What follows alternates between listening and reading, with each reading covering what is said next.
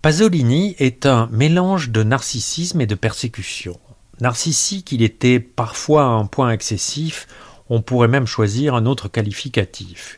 Que dire d'un homme qui organise une séance de photos où il pose nu, les jambes écartées, en lisant un livre, en ayant pris soin de dire au photographe ça fera scandale.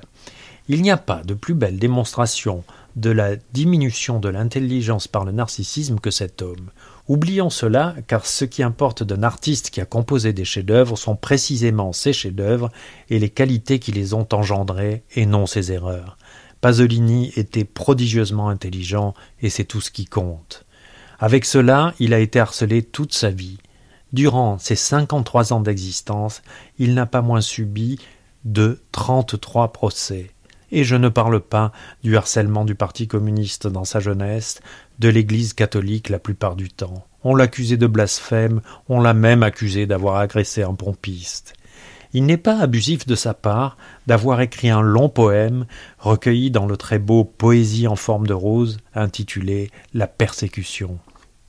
Pourquoi Pasolini a-t-il été persécuté? Parce qu'il était poète. Je ne peux que répéter la phrase d'Alfred de Vigny que je citais dans le premier volet de ce quadritème. Du jour où il sut lire, il fut poète, et dès lors il appartint à la race toujours maudite par les puissances de la terre. Et poète, Pasolini l'était, et poète absolu, comme le disait aussi Verlaine, que je comprends mieux maintenant. Pour le dire plus précisément, peut-être, poète absolument, ne comprenant le monde qu'au moyen de l'esprit poétique, le plus condensé, le plus authentique, le moins arrangeant. Et voilà l'autre chose, et qui distingue en Pasolini d'un Cocteau. Cocteau était un être très social, fluide, poli. Il voulait gagner en souplesse. Donc, il heurtait le moins possible. Il a par exemple ouvertement vécu avec Jean Marais, mais n'a rien écrit sous son nom à propos de l'homosexualité. Et puis, il respectait les institutions.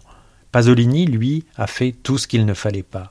Non qu'il fût provocateur, j'ai dit qu'il était intelligent, il était sincère, et il a dit le maximum de ce qu'il pouvait dire étant donné son temps à propos de son goût sexuel, mais surtout, surtout, il a sans cesse bousculé les institutions, parce qu'il y croyait au fond, il n'était pas un anarchiste, il pensait qu'il pouvait les réformer, rendre l'Église catholique plus cohérente, le Parti communiste moins stalinien, c'était bien dangereux, d'autant plus qu'il n'était pas un homme de parti, il était seul, seul comme une flamme, on lui crachait dessus en permanence.